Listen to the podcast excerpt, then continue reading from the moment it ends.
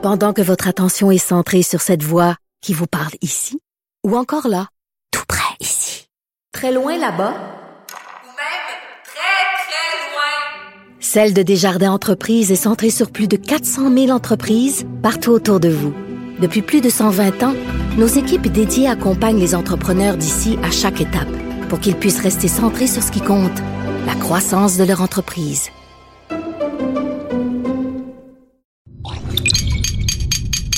Cube Radio.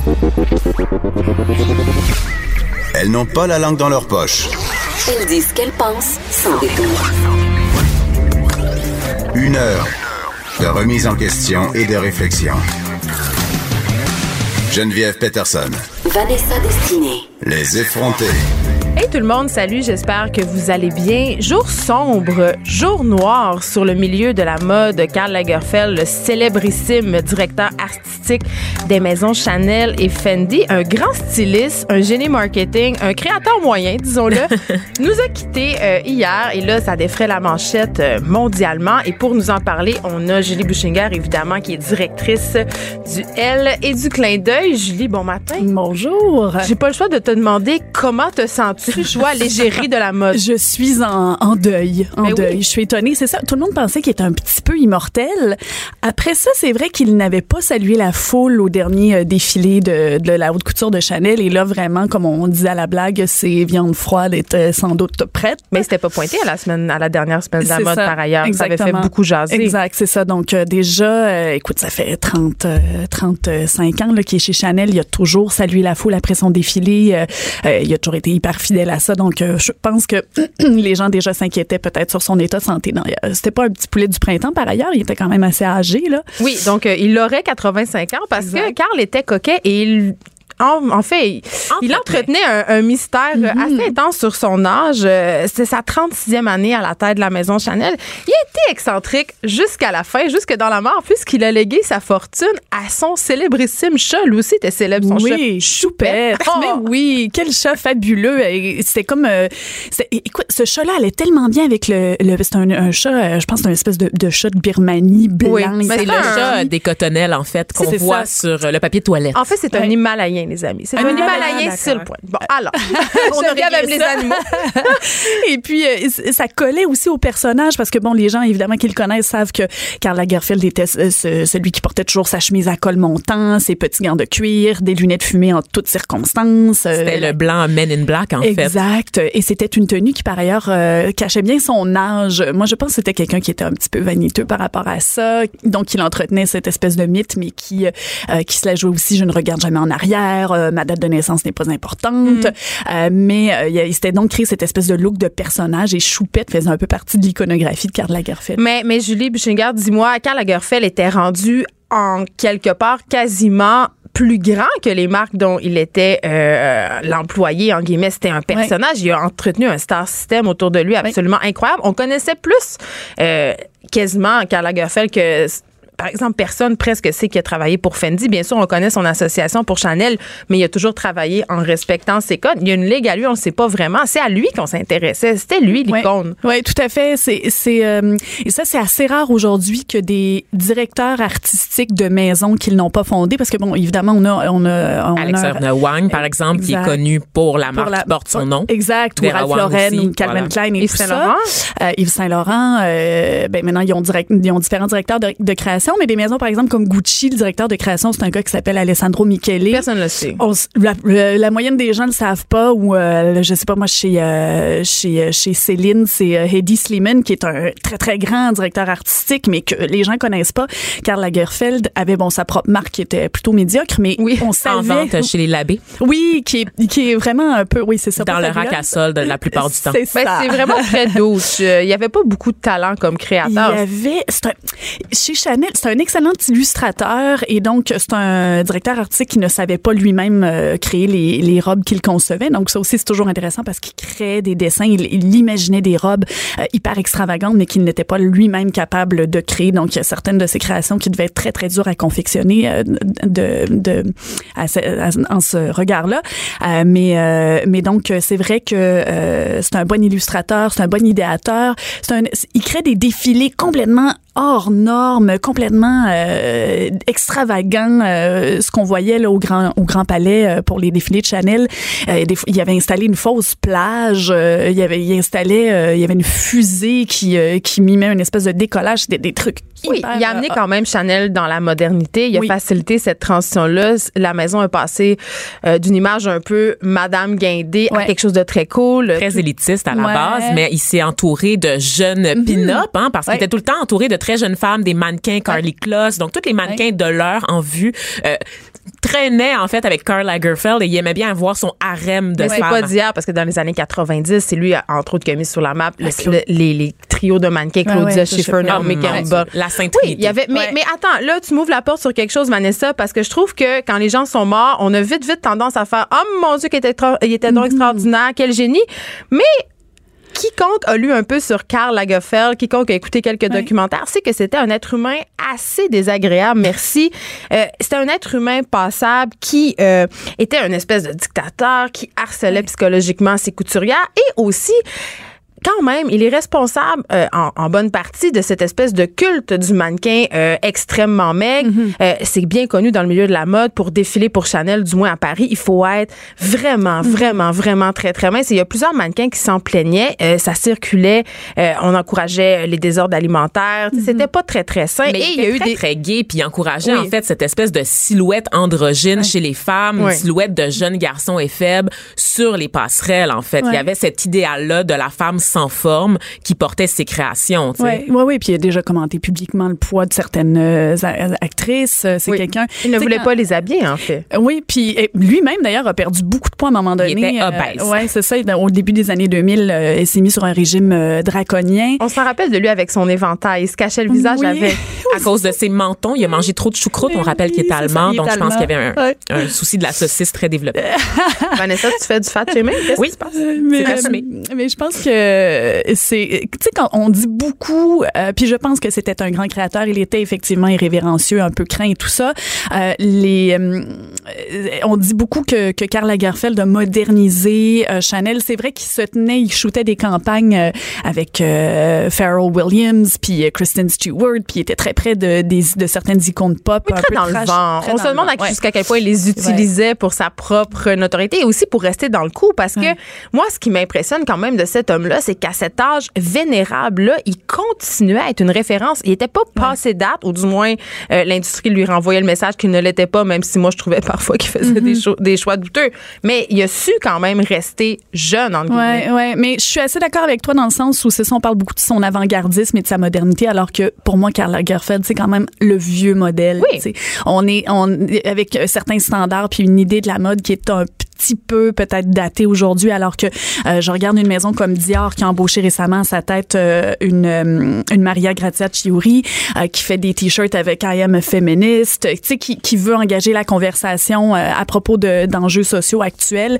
Avec Karl Lagerfeld, on était loin de ça là. Donc euh, je- Mais res- il, il représentait quand même l'esprit classique du, du style très classique de Coco Chanel. C'est Ouais. oui, il a modernisé la marque, mais il est resté fidèle aussi à cette image là de mode très classique de la femme française qui n'est Ouais. pas vulgaire, qui n'a pas de message, qui n'est pas politisée en fait. Non, c'est vrai que c'est une maison qui est assez conservatrice. C'est ça.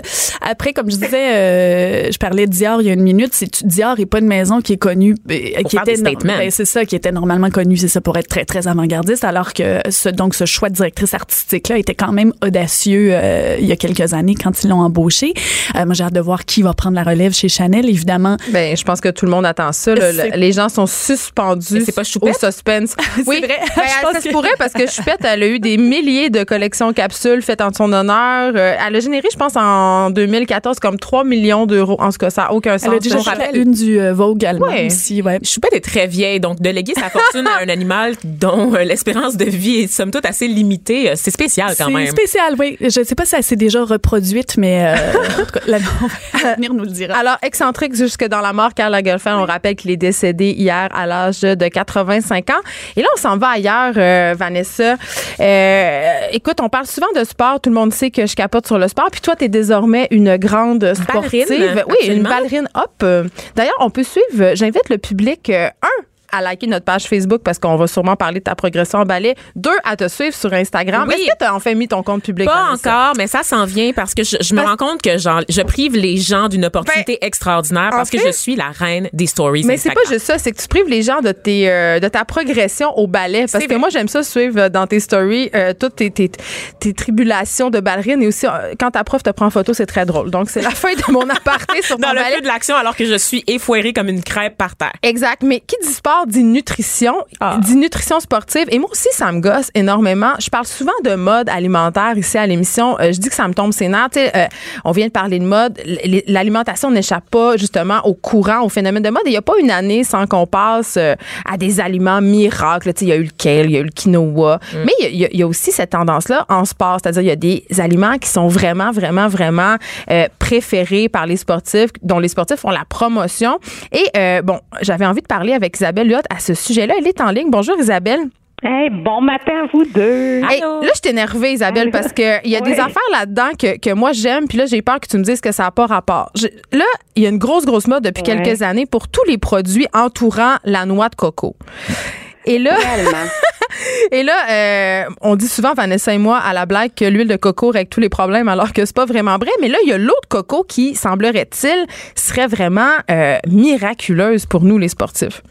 Ah, mais c'est pas miraculeux. Mais Ah. même le beurre de coco, là, on parlait des modes alimentaires. Le beurre de coco, c'est super riche en gras saturés. Il y a l'université Harvard qui a publié l'année passée un avis en disant, ben attention, là, la mode du coco partout, c'est peut-être pas si bon que ça. Ça pourrait élever le mauvais cholestérol. Fait qu'il faut faire attention. Hein. On pourra revenir sur le sujet, mais le beurre de coco, c'est bien mieux l'huile d'olive que l'huile de coco, ça c'est sûr. Moi aussi, je t'aime Parlons le livre. de- Ben oui, c'est ça, l'huile d'olive, là, regarde, c'est la base, c'est le régime méditerranéen, c'est la base du- de ce régime-là qui est si santé pour, pour diminuer le risque de cancer et de maladies cardiovasculaires. Ceci dit, eau de coco, super populaire. Je ne sais pas si vous aimez le goût, parce Non. que c'est un goût assez particulier. Non, moi, hein. j'adore. Moi, j'adore C'est ça. vrai? Ah oui. Oh mon Dieu, Geneviève, je sais pas comment tu fais. Ben, je, je Ben, le bois. ça. Moi non plus, j'aime pas. On aime ou on n'aime pas. Chez les sportifs, c'est devenu super populaire. Il y en a plein maintenant sur le marché. Pourquoi? Parce que c'est très, très riche. Au contraire de, de l'huile de coco, c'est pas riche en gras. Euh, tu sais, c'est très peu calorique, mais on a beaucoup, beaucoup de potassium, euh, ce qu'on va retrouver aussi dans une boisson comme pour sportifs. Par contre, pas beaucoup de sodium et c'est là où c'est moins intéressant qu'une boisson pour sportifs de type Gatorade pour des épreuves de longue durée. Là, je rappelle que les gens qui nous écoutent qui font une demi-heure de tapis roulant, là, juste de l'eau, c'est suffisant. On n'a pas besoin d'aller chercher un Gatorade ou une, une boisson pour sportifs de réhydratation quand on fait un petit peu de sport. On a besoin d'une boisson de réhydratation quand le sport dure une heure et plus, même une heure et demie et plus, là, selon le type de sport. Mais attends, Isabelle, euh, ouais. si, mettons, tu fais une heure de spinning euh, avec des intervalles, est-ce que tu as besoin à ce moment-là d'une boisson post-workout de réhydratation? Oui, là, c'est un petit peu plus intense. Ça dépend, c'est très individuel. J'aurais plus de 45 minutes dans une intensité élevée comme du spinning. Là, je commencerai à donner une petite boisson de réhydratation qui peut être une boisson maison qui est même mieux que l'eau de coco. Genre, jus d'orange, 300 ml de jus d'orange, 200 ml d'eau. Euh, un huitième de cuillère à thé de sel, et puis là, on va avoir un mélange de potassium, sodium qui rappelle la boisson du commerce, puis qui est pas mal plus naturel parce que Il y a on pas de colorant. boissons du commerce, t'as full colorant, tu vois les couleurs bleues, électriques, puis tout ça, c'est pas naturel. Donc, on peut le faire maison. L'eau de coco, pas mauvais en soi. Par contre, il n'y a pas assez de sodium par rapport à ce qu'on cherche pour vraiment maximiser la performance sportive. Donc, à peu près la moitié du sodium d'une boisson type de réhydratation. Par contre, pour le potassium, c'est intéressant. Donc, on a des études qui ont testé l'eau de coco avec un petit peu plus de sodium, puis c'était plus efficace que l'eau de coco traditionnelle. Fait qu'encore une fois, ça dépend si vous aimez le goût. Euh, ça dépend si c'est bien toléré par les intestins. Il y en a qui ont de la difficulté à digérer l'eau de coco. Euh, mais c'est pas la meilleure boisson là, pour les athlètes, ça c'est sûr. Mais jusqu'à quel point, justement, ces modes-là, parce que là, euh, écoute, c'est partout, là, tu vas à l'épicerie, puis il y a plein, plein, plein de produits à l'eau de coco. Jusqu'à quel point Mhm. les compagnies bénéficient de, justement, du levier marketing, de l'effet mode? Parce que là, à t'écouter, j'ai l'impression que c'est vraiment juste ça, un effet de mode, puis que ça n'a pas vraiment de bénéfice. Ben, un petit bénéfice sur le potassium quand même. Beaucoup de potassium. Potassium, moi, je trouve que c'est un, super minéral. Tu manges une un banane. Sur- la tension artérielle, donc du potassium, oui, une banane, effectivement, apporte du potassium. Pour le potassium, c'est intéressant. Il n'y a pas beaucoup de calories. J'aime bien mieux ça qu'une boisson sucrée, c'est sûr. Euh, il y a moins de glucides qu'un jus, quoique le jus d'orange que j'ai, mentionné tantôt, on le dilue avec de l'eau, fait que la concentration en, en glucides devient entre 6 et 8% ce qu'on recommande vraiment comme boisson de réhydratation. Euh, c'est pas si mal, j'ai vu pire, mais c'est sûr que les modes alimentaires, il y en a plein, puis il y en a plein qu'on recommande pas comme nutritionniste, ça c'est sûr. En ce moment, c'est beaucoup euh, la mode du cétogène, la mode, la mode du euh, jeûne intermittent, d'autres dossiers très très chauds qu'on recommande pas nécessairement à tout le monde. Juste avant qu'on passe à l'autre aliment supposément miracle, je peux pas, je peux pas t'avoir au bout du fil puis pas te faire te prononcer sur un, un sujet justement qui divise les sportifs pour ou contre le Gatorade justement. Ben, au bout d'une heure, moi, je trouve ça super intéressant parce que les muscles commencent à avoir besoin de carburant. on commence à avoir besoin de glucides. Euh, la concentration dans le Gatorade ou les autres marques, parce qu'il y en a d'autres sur le marché, c'est la bonne concentration. Ce que j'aime moins, c'est le colorant. Moi, ça fait 20 ans que je dis dans, dans, dans toutes les tribunes, lisez, puis même dans le Journal de Montréal, toutes les semaines, j'ai un banc d'essai. Puis au-delà des calories, du sucre, du sel, je dis, lisez donc votre liste d'ingrédients qu'est-ce qu'on trouve dans le produit? Fait que moi, des colorants artificiels, j'aime pas ça. Mais il y a la version Euh, zéro calorie, est-ce qu'elle est mieux? Parce que moi, quand j'en bois, c'est rare, mais je prends la version zéro calorie. Est-ce que c'est un coup d'épée dans l'eau ou c'est réellement euh, mieux? Ben, c'est bon pour les électrolytes, mais en même temps, on n'a pas de glucides. Puis au bout d'une heure d'activité, ce qu'on veut, c'est des glucides. Et là, il n'y en a pas. Fait que c'est, c'est, c'est pas vraiment la boisson parfaite non plus. Oh, moi, je le bois pour le hangover. Mais il y a aussi les vitamines C'est ça, water. c'est plus ça. Moi, je suis fan de Vitamine Water, qui est une autre marque là où est-ce qu'il y a plein de, Ouais. de suppléments qui sont rajoutés. Et des fois, il y a des glucides. Il y a une version avec calories, il y a une version sans calories. Pour les gens qui aiment pas l'eau, ça? Oui, ça c'est pour moi effectivement. Ouais. Ben, j'aime pas trop parce que Ah. dans ces boissons-là, souvent, on a des faux sucres, hein. Fait qu'on va avoir, je sais pas, je pense que c'est du stevia ou encore euh, du sucralose. Ça confère un, un goût sucré dans, dans la version, du moins, qu'il n'y a pas de calories, mais il y a quand même du faux sucre. Puis encore une fois, c'est des additifs, on n'en a pas besoin. Puis on, est-ce qu'on a vraiment besoin de l'apport en vitamines supplémentaires dans cette eau-là? Si on mange de façon équilibrée? Pas tant tout comme les études sur les suppléments de vitamines, ben, ont donné des résultats vraiment controversés. Là. Fait, j'ai pas d'études qui démontrent qu'un supplément de vitamines a un impact positif. Euh, et, et beaucoup ces boissons-là, on les prend, on dit ah, je viens de prendre ma dose de vitamines pour la journée. Oui. Fait qu'il y en a qui se disent j'ai pas besoin de manger mes fruits, mes légumes. Là là. J'ai 100% de mon apport en vitamine A, vitamine C avec la prise de cette eau vitaminée-là. C'est comme un faux sentiment d'assurance. là. Mais c'est surtout qu'on l'évacue aussi parce que par exemple la vitamine C c'est la vitamine la plus facile à aller chercher dans les aliments et quand on en a trop ben le corps fait juste l'évacuer dans notre urine donc ça sert Ben, à rien. Exactement. C'est hydrosoluble. Fait qu'on l'élimine. Fait que c'est pour ça que les, les suppléments, des fois, tu, ben, tu paies un montant quotidien pour prendre un supplément qui donne rien et même l'article de Richard Béliveau euh, dans, dans le journal de Montréal hier qui, qui relatait que trop de suppléments finalement ça peut être néfaste. Oui, on disait, même, on disait même que la vitamine E pouvait être liée euh, à certaines formes de cancer.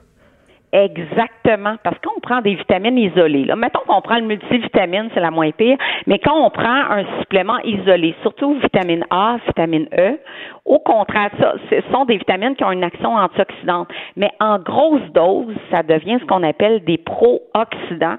Donc, ça va favoriser l'oxydation, la production de radicaux libres, qui est une composante qui en manque le risque de cancer. À ce moment-là, tu dis, au lieu de protéger, diminuer ton risque de maladie, ça augmente le risque de maladie. On l'a vu avec le bêta-carotène chez les fumeurs. On l'a vu aussi pour la vitamine E. Donc, faut faire attention. Jamais, jamais de supplément de vitamine isolée, sauf, je dirais, vitamine D qui est probablement la seule vitamine que je recommande, surtout en hiver, parce que c'est très, très difficile d'aller rencontrer nos besoins. Puis la vitamine D, elle, ben, il y a vraiment un lien pour euh, prévenir le cancer du côlon, stimuler euh, l'immunité puis la santé des os. OK, Isabelle Huot, continuons avec euh, nos modes en nutrition sportive. Un truc que j'ai déjà vu au gym puis qui m'a levé le cœur, je l'ai jamais essayé. là. J'ai Ouais. vu des gens qui font des shots de jus de cornichon ou qui absorbent Ouais. des cuillères de moutarde. Oui, ça c'est la grosse tendance. C'est très récent par contre. Oui. Euh, On a eu des études qui ont démontré que des shots de cornichons, à peu près 30 000 litres à 60 000 litres, là, jusqu'à un quart de tasse, là, à peu près deux onces, euh, ça pouvait diminuer les, les- la durée des crampes d'à peu près 49 secondes là, dans certaines, euh, certaines études. On sait que les crampes, ça arrive souvent chez les sportifs. Et il y a plein de raisons qui peuvent expliquer les, les, crampes. Ça peut être de la déshydratation, des balancements d'électrolytes. Puis on s'est dit, bon, pourquoi le jus de cornichon, ça fonctionne? Dé- Puis la moutarde, même chose la moutarde. Là, on s'est dit, c'est le sel, c'est le sodium. Il y a beaucoup de sodium, il y a du sel. Donc, ça veut dire que ce qui a généré la crampe, c'est un débalancement au niveau des électrolytes quand on teste le plasma des gens qui ont pris du jus de cornichon ou de la moutarde, ben là, le sodium plasmatique était équivalent. Fait qu'on dit, ah, ben c'est pas le sodium. Qu'est-ce que c'est d'autre? Il semble, et c'est tout récent comme donné, que ce serait le vinaigre, euh, la- la- l'acidité, en fait, qui amène un réflexe au niveau du cerveau de dire aux muscles, ben arrête de te contracter, relax. Et c'est cet effet-là qui ferait en sorte que ça pourrait diminuer les crampes musculaires. Mais encore une fois, des crampes, c'est il y a plein, plein de raisons qui peuvent générer des crampes, mais ça pourrait donner un petit coup de pouce. Encore une fois, on a des études qui a pas énormément de sujets. C'est toujours ça en nutrition. Des fois, on étudie, il y a 20 sujets ou il y a 5 sujets. Donc, ça semble prometteur, mais bon, on peut pas confirmer encore que ça fonctionne chez tout le monde. Isabelle, en terminant, on termine avec ça. Le jus de betterave. Euh, qu'est-ce- Il y a beaucoup de sportifs qui en absorbent. On, en- on en voit de plus en plus aussi dans les produits d'épicerie, dans les jus, les smoothies. C'est quoi les vertus? Oui, la betterave, euh, c'est intéressant aussi. la betterave contient des nitrates, bon, en doses variables selon les sols euh, où la betterave a été cultivée. Ça a un effet vasodilatateur, donc ça va agrandir le diamètre des vaisseaux sanguins. Il va avoir une livraison plus efficace de l'oxygène aux muscles. Donc, ça peut améliorer la performance, moins chez les athlètes, plus chez les sportifs euh, de niveau moyen, je dirais. Et il faut prendre un bon deux tasses de jus de betterave. C'est quand même beaucoup, là, parce qu'il y a une dose. En nutrition, il y a souvent une dose euh, à partir de laquelle ça commence à être efficace. Et là, c'est deux tasses, c'est deux, trois heures avant l'événement. C'est pas tout le monde qui aime le jus de betterave non plus. Euh, mais effectivement, il semble avoir un effet, encore une fois, moins chez les athlètes qui sont plus euh, plus entraînés, euh, pour améliorer la performance. Puis là, on a parlé juste bon de, de, de, de quatre items, il y a aussi la caféine qui peut préserver les réserves de glycogène, améliorer un petit peu la performance. Un 100 à 200 mg de caféine avant l'activité physique peut donner un coup de pouce aussi. Et puis je dirais, ben il n'y a rien de miraculeux. Hein? Euh, avant le sport, tu sais quoi manger avant, pendant, après. Ça aussi c'est important. Euh, Au-delà des aliments miracles entre guillemets, là, il y a juste bien manger qui fait toute la différence. Exactement. Merci, euh, Isabelle Huot. On rappelle que tu es nutritionniste puis que tu collabores aussi régulièrement au Journal euh, de Montréal. Moi, ce que je Oui. retiens de, tout ça, euh, Vanessa, c'est qu'il n'y a pas vraiment de d'éléments et de d'aliments miraculeux. Il faut juste comme y aller avec ça. parcimonie puis essayer peut-être. Merci d'avoir été avec nous, Isabelle. Le gros bon sens. Merci Exact. beaucoup. Restez branchés. De 9 à 10. Geneviève Peterson. Vanessa Destinée. Les effrontés. On parle beaucoup, Vanessa, euh, ces temps-ci, euh, de la petite enfance des enfants, euh, plus précisément entre 4 et 5 ans, avec, tu le sais, les fameuses maternelles 4 ans. On en parle souvent à Comment les oublier? Ben, c'est parce que ça défraie la manchette. Et là, euh, il y a un rapport qui va sortir aujourd'hui. En fait, un rapport qui va être émis par la Direction régionale de santé publique euh, qui révèle en fait que euh, les classes de maternelle 5 ans de Montréal comptent, tenez-vous bien, 28,5% d'élèves vulnérables. OK? Ça, c'est 5630 enfants euh, qui sont dans des états de vulnérabilité, c'est-à-dire qui ont des problèmes d'a- d'apprentissage, qui vivent dans des milieux moins favorisés, euh, des milieux pauvres. Et d'ailleurs, ce rapport-là nous apprend euh, que c'est dans le quartier Saint-Michel que la proportion d'enfants vulnérables est la plus élevée, soit 40 40,7 ce qui est énorme. Donc, c'est en milieu urbain la plupart du temps? Oui, effectivement. C'est en milieu urbain. Ce qui est intéressant de ce rapport-là, c'est de constater que dans les quartiers qui connaissent quand même des situations financières précaires, à, on pense à Côte-des-Neiges, entre autres, où il y a vraiment une population multiethnique absolument, tu sais, je pense qu'il y a quasiment comme 250. C'est les euh, Nations Unies. Exactement. Euh, ça va bien à Côte-des-Neiges, euh, contre toute attente? Comment ça? Ben, j'imagine, et là, euh, on est vraiment dans la supposition la plus suprême, j'imagine que c'est parce que les valeurs familiales pour, chez les communautés culturelles, d'ailleurs, on en a déjà parlé ici, sont au centre quand même des préoccupations des parents. La religion est encore très présente. Donc, les enfants, malgré peut-être un- une situation financière qui est peut-être un petit peu moins favorable, sont quand même euh, dans des milieux familiaux qui sont stables, qui sont sains, ce qui est peut-être pas le cas à Saint-Michel ni à Hochelaga Maisonneuve. Et là, euh, on parle du profil euh, d'immigration, Vanessa, parce qu'on apprenait aussi que euh, les immigrants de deuxième génération sont désormais plus diplômés que leurs parents et même plus diplômés que les Québécois, je n'aime pas l'expression, de souche. Exactement. Ben en fait, c'est que chez les 25 à 44 ans, donc les immigrants de deuxième génération qui sont nés de parents qui ont immigré au Canada, généralement le taux de diplomation va être plus élevé. Ils se rendent beaucoup plus loin que leur famille, comme tu l'as dit, mais aussi des blancs. Par contre, ce qu'on constate, c'est que sur le marché du travail, les emplois offerts à ces personnes-là ne reflètent pas le taux de diplomation. Là, on peut pas toujours sortir l'argument de l'intégration, Geneviève. À un moment donné, Est-ce qu'il va falloir il y a dire des- raciste Hmm, systémique? Il y a des discussions peut-être qu'on devrait avoir en société. Euh, pourquoi, pourquoi c'est toujours différent ces chiffres-là? Tu t'en as parlé tout à l'heure. C'est le facteur de l'immigration en général. Donc des parents, qu'ils soient éduqués ou non dans leur pays d'origine, lorsqu'ils viennent ici, c'est le fruit de nombreux sacrifices. C'est un processus lent, euh, parfois pour la reconnaissance des diplômes des parents. Euh, S'ils en ont pas, donc si c'est des réfugiés par exemple ou des gens qui ont fui la guerre, la dictature, c'est de placer en fait tous ces espoirs dans les enfants. On parle souvent de rêve américain lorsqu'il est question d'immigration. Je pense que c'est quelque chose qu'on vit ici aussi au Canada et au Québec en général.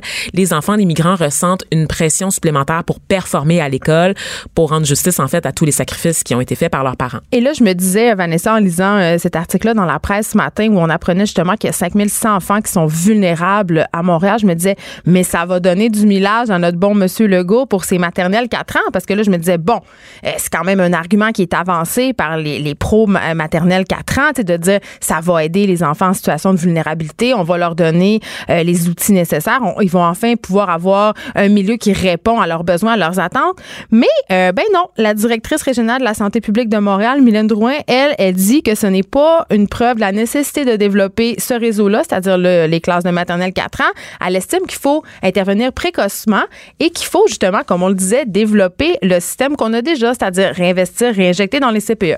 Comme quoi, hein? Tout- les- tous les chemins ne mènent pas à la maternelle 4 ans, Vanessa. Peut-être que M. Legault va finir par entendre raison. Qui sait? On sait pas. On lui souhaite. L'actualité vue autrement. Pour comprendre le monde qui vous entoure. Les effronter.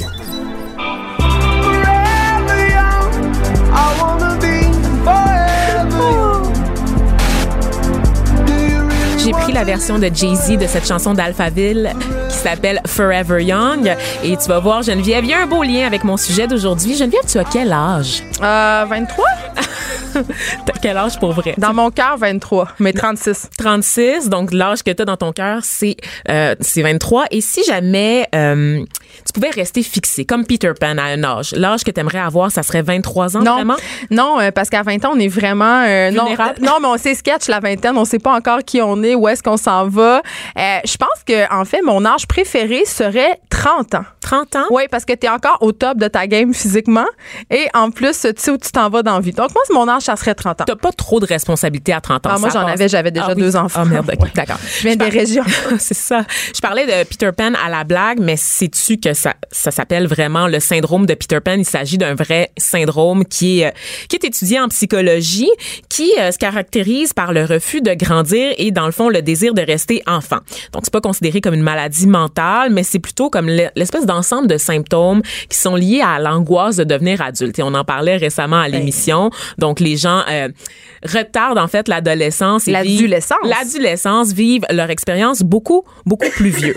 Mais là, il y a quelque chose qui se développe, qui est dans l'air du temps, Ah, en bon. cette ère de revendications identitaires, Geneviève, n'est-ce pas? Des revendications qui sont parfois légitimes. On pense notamment à celle de la communauté trans et des fois des revendications qui sont un peu moins légitimes. Farfelues, je dirais. Oui, comme celle de Rachel Dolezal, cette femme blanche qui tente de se faire passer pour noire aux États-Unis. La nouvelle mode en matière de fluidité, ça serait la fluidité de l'âge. Euh, de- de- non, excuse-moi. Mais euh, je- ça m'intéresse. Ça t'intéresse, oui, oui, j'aimerais ça. T'as euh, besoin faire d'arguments hein, de ce pour, euh, courant-là. Oui, c'est ça. Oui. Donc, on, tu te rappelles à l'émission il y a quelques mois, on parlait de cet homme euh, néerlandais qui essayait de faire mentir son acte de naissance. Donc, cet homme, Émile Ratelban, avait 69 ans sur papier, mais il estimait être dans le corps de quelqu'un âgé de 49 ans. Ah, c'est comme Mick Jagger un peu. Euh, non, Mick Jagger, c'est complètement autre chose. Il refuse de vieillir. Ben, euh, Mick Jagger, il est, il est déjà mort dans ma tête depuis très longtemps. Comme Karl Lagerfeld. un peu, un peu. Ils sont tous sur la même île, l'île de Marilyn Monroe et d'Elvis Presley, ces ils gens-là. vivent dans une crypte ou dans un intellifrais, je sais pas. Ah, mais ça, c'est bon. Non, c'est toujours bon un intellifrais. Et donc, cet homme-là euh, avait fait des démarches auprès de la justice néerlandaise pour faire changer, en fait, les interventions, les informations sur son certificat de naissance. Parce qu'il avait été voir des médecins. Ces médecins lui assuraient qu'il avait effectivement le métabolisme d'un homme âgé d'une quarantaine d'années. Parce que Ah. c'est un peu ça, Geneviève. Tu sais, avec la science, la médecine aujourd'hui, les gens vivent mieux, les gens vivent plus longtemps aussi, et on est en meilleure santé aujourd'hui qu'on ne l'était il y a un siècle de ça, évidemment. Donc, effectivement, c'est possible de faire mentir son, son âge si on se base seulement sur les qualités biologiques. Oui, mais moi, j'ai l'impression, c'est peut-être juste moi qui vis dans mon rêve, là, mais j'ai l'impression qu'on a l'air moins vieux qu'avant. Tu sais, mettons, quand je regardais les, quand je, quand j'étais petite puis je regardais mes tantes ou ma mère au même âge, il me semble qu'il y avait toute l'air à des ma tante, mais c'est peut-être juste une espèce de truc que je me fais accroire pour me faire accroire que je suis pas une ma tante, tu sais, que j'ai l'air plus jeune ou qu'on a tout un peu l'air plus jeune qu'avant, ou c'est peut-être qu'on prend mieux soin de nous. Ben, je pense qu'on prend moins euh, mieux mieux soin de nous en général. On a accès à plus de produits, notamment euh, en termes euh, de, de cosmétiques pour prendre soin de nous plus Acide longtemps. glycolique. Les gens aussi,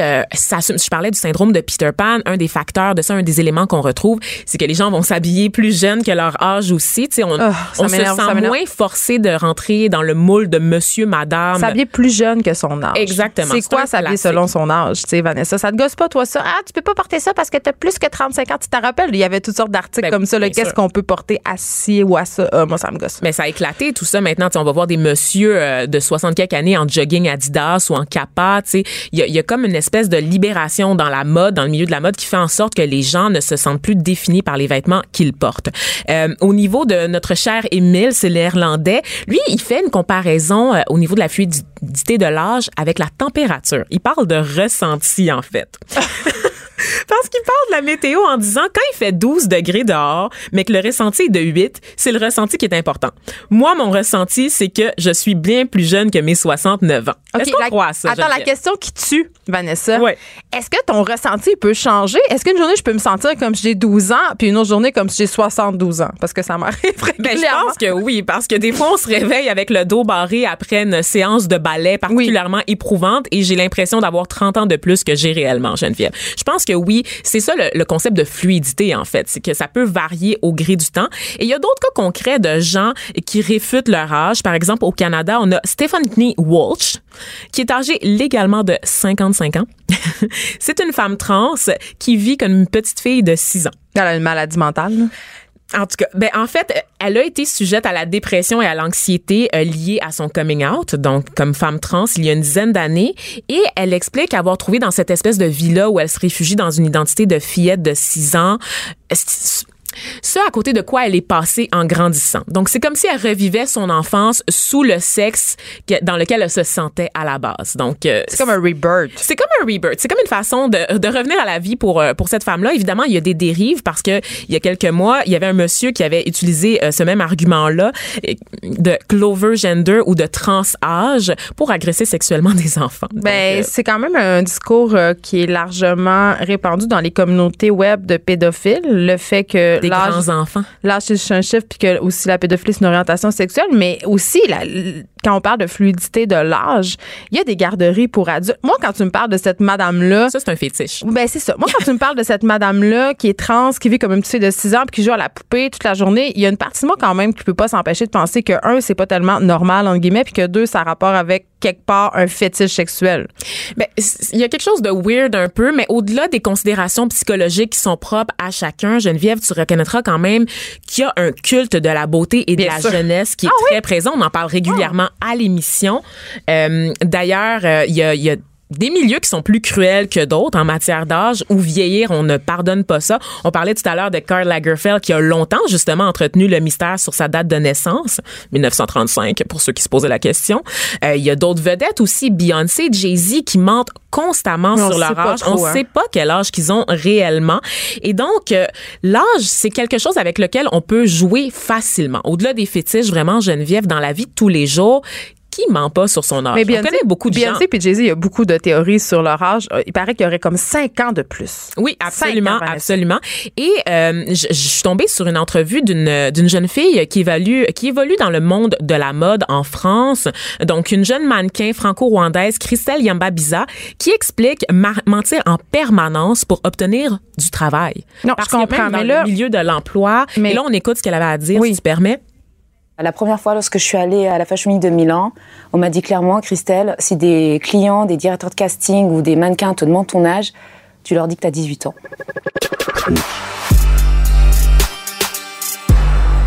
Pour vous, c'est peut-être euh, anodin, c'est peut-être un détail, mais pour moi, avoir 31 ans, c'est euh, et vous le dire, c'est une étape, c'est une délivrance, c'est même euh, un soulagement. Je mens au quotidien tous les jours, quoi, à peu près tout le monde. Je pensais être la seule au départ, mais sur les trois ans, j'ai quatre copines mannequins qui m'ont avoué avoir entre 28 et 31 ans, alors que tous les jours, elles disent qu'elles en ont 22. Moi, je comprends pas pourquoi, en fait, il faudrait avoir un certain âge pour devenir mannequin, sachant que moi, je travaille tous les jours. Je comprends pas. En ce moment, j'ai 24 ans euh, supposés, et lors de, les- de la dernière Fashion Week, j'ai bien senti que j'étais déjà C'est quand même vieille. La troublant ce première- qu'on entend, Geneviève. Ben, attends, mais. Oui, c'est troublant parce que évidemment, euh, ça me surprend pas là, dans le milieu de la mode que les mannequins doivent mentir sur leur âge. D'ailleurs, les actrices mentent sur leur âge régulièrement. Mais euh, d'ailleurs, ce qui est vraiment très fascinant dans les fiches de casting des actrices, c'est qu'on a leur âge réel et l'âge qu'elles peuvent jouer. C'est-à-dire, tu auras par exemple une actrice de 37 ans qui peut jouer 29 ans.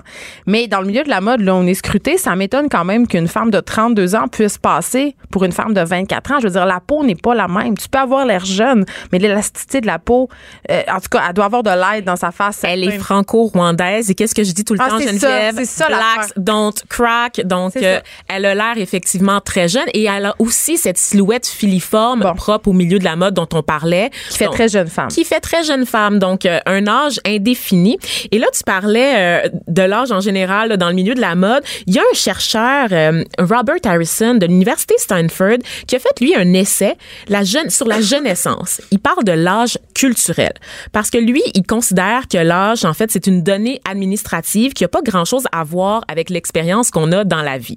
Je suis quand même un peu d'accord sur ça, mais on en rediscutera. Donc, lui, en plus de l'âge biologique, il y a l'âge psychologique. Donc, tu disais tout à l'heure dans ton cœur avoir Oui, 23 23 ans. ans. Oui. Mais il y a aussi un âge culturel qui est pas nécessairement lié aux deux premiers. Et donc, il, y a- il dit en fait que l'âge est aussi déterminé par la société qui nous entoure. Donc, il y a une pression sociale de correspondre à un certain âge et régulièrement, on va se fixer un peu là-dessus.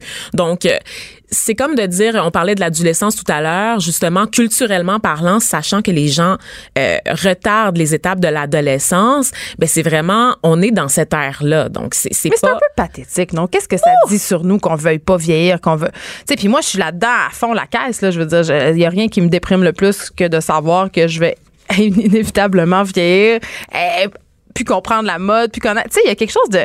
Tu sais, passer la POC, tu sais, c'est- poche. Ça me tente pas. C'est poche, mais pourtant, il y a des chercheurs qui se penchent là-dessus, Geneviève, parce que c'est l'avenir de l'humanité. On De vieillir. de vie- non, non, d'atteindre l'immortalité. Ah, les oui. gens, tu dis que c'est pathétique, mais les gens ont peur de mourir. Ben, les gens.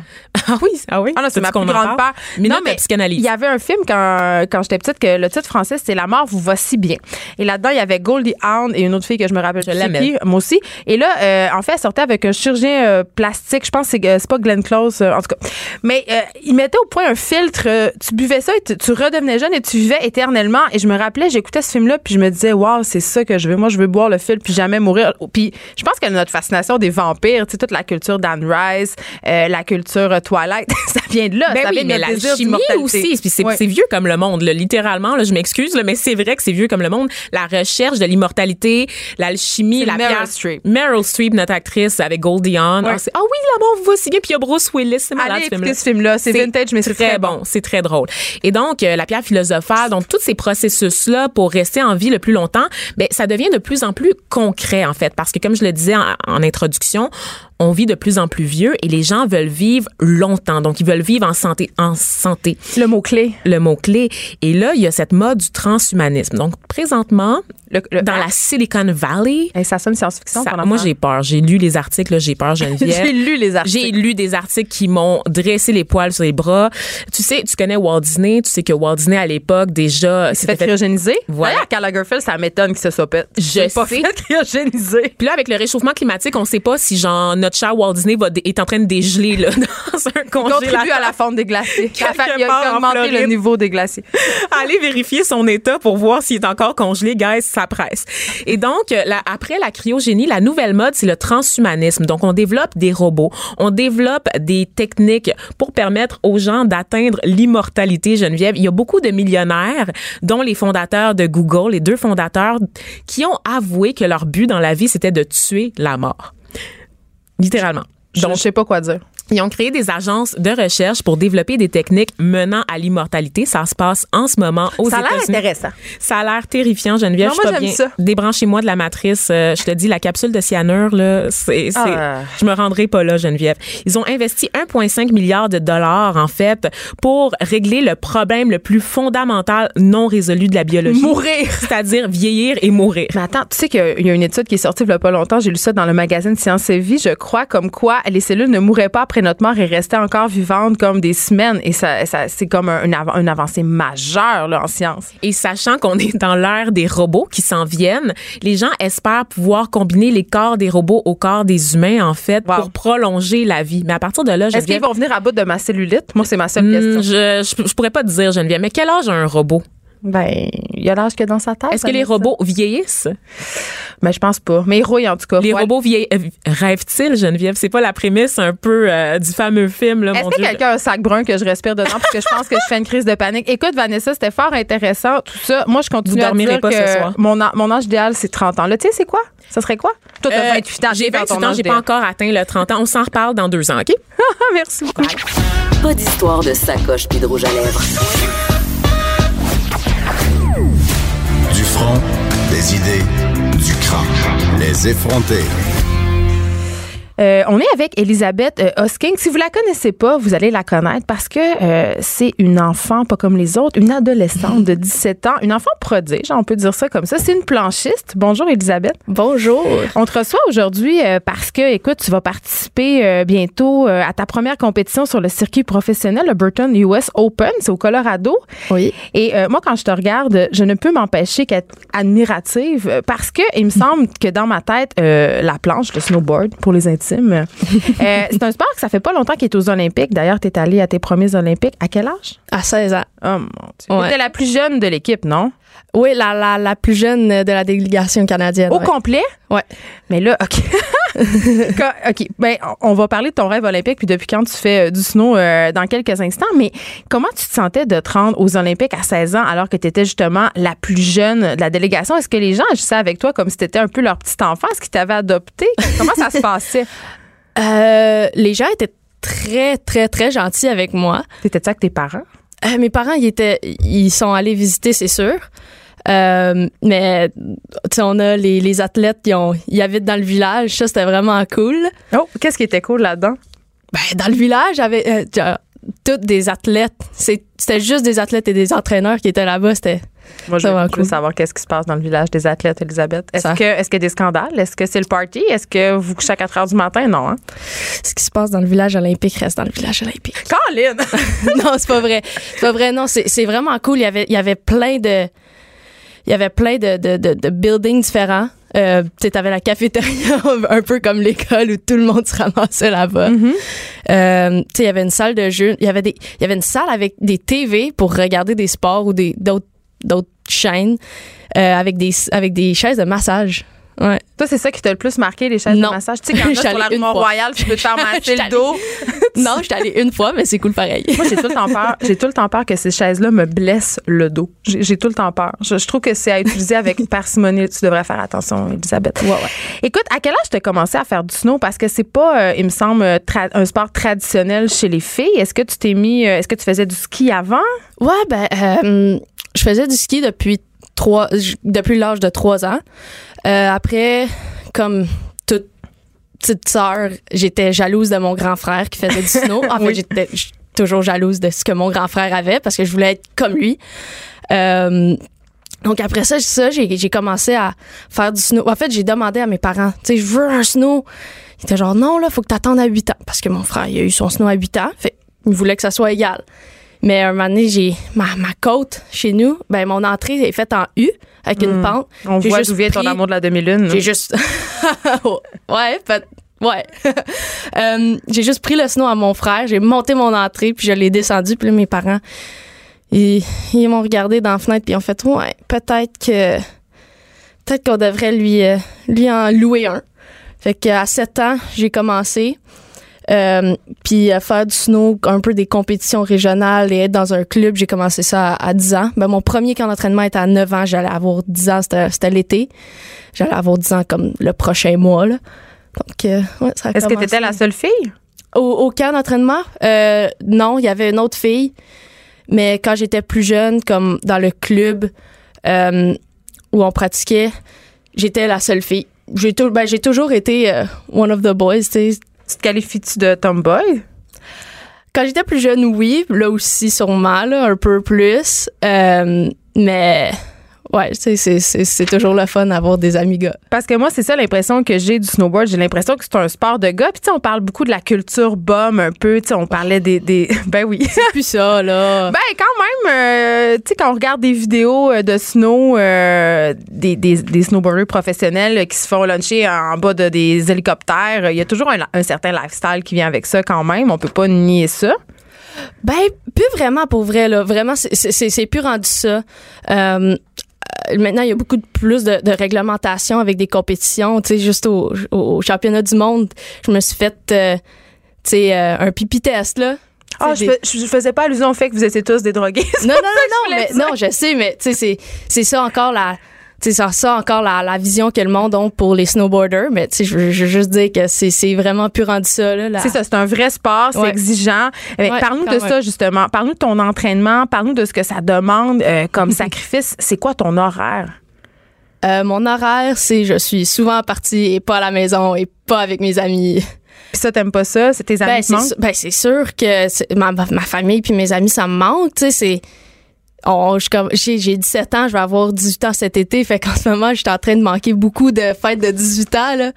Tu sais, c'est un gros milestone pareil. là. Puis en même temps, tu vas au cégep dans un programme de sciences nature, donc tu réussis quand même à Ouais. concilier tes études avec tout ça, même si tu es toujours euh, à t'étudies à distance. Comment ça se passe?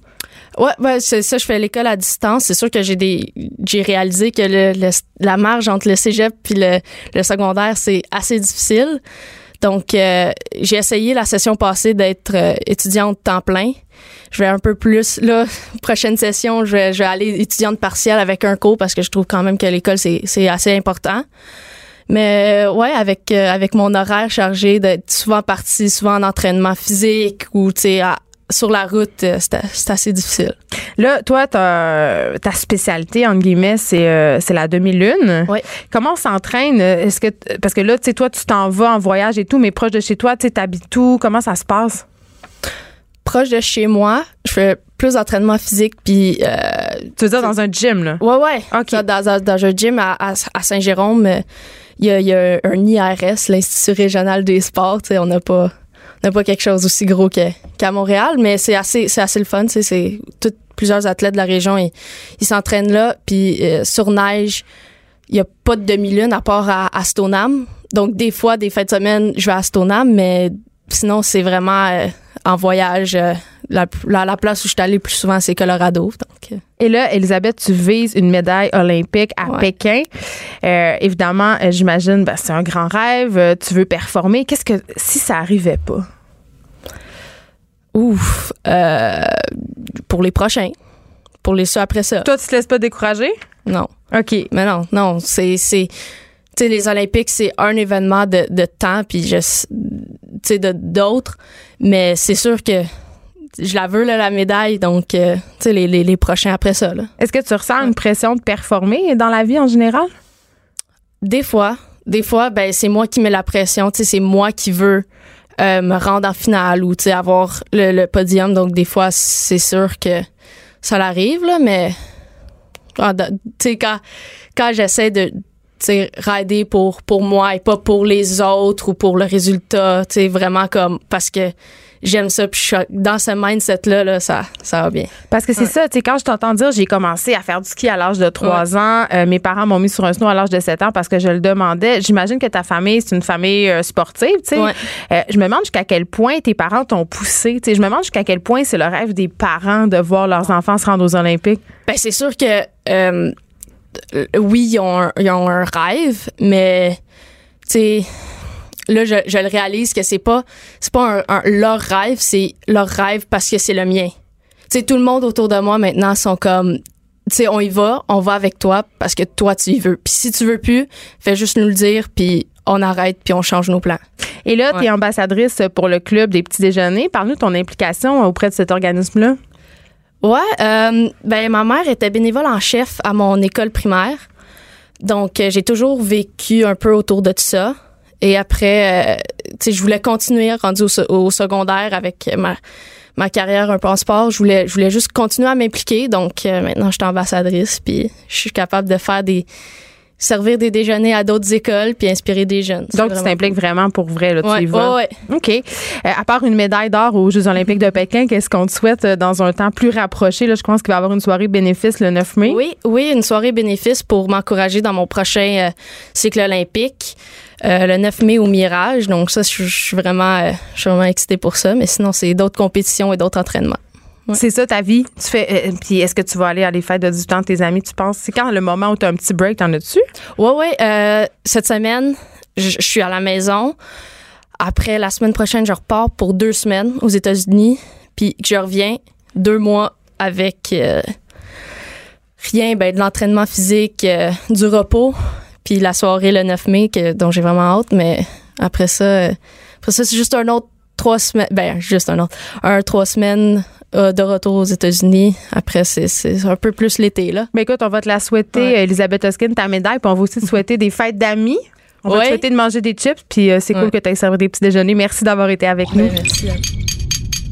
Cube Radio.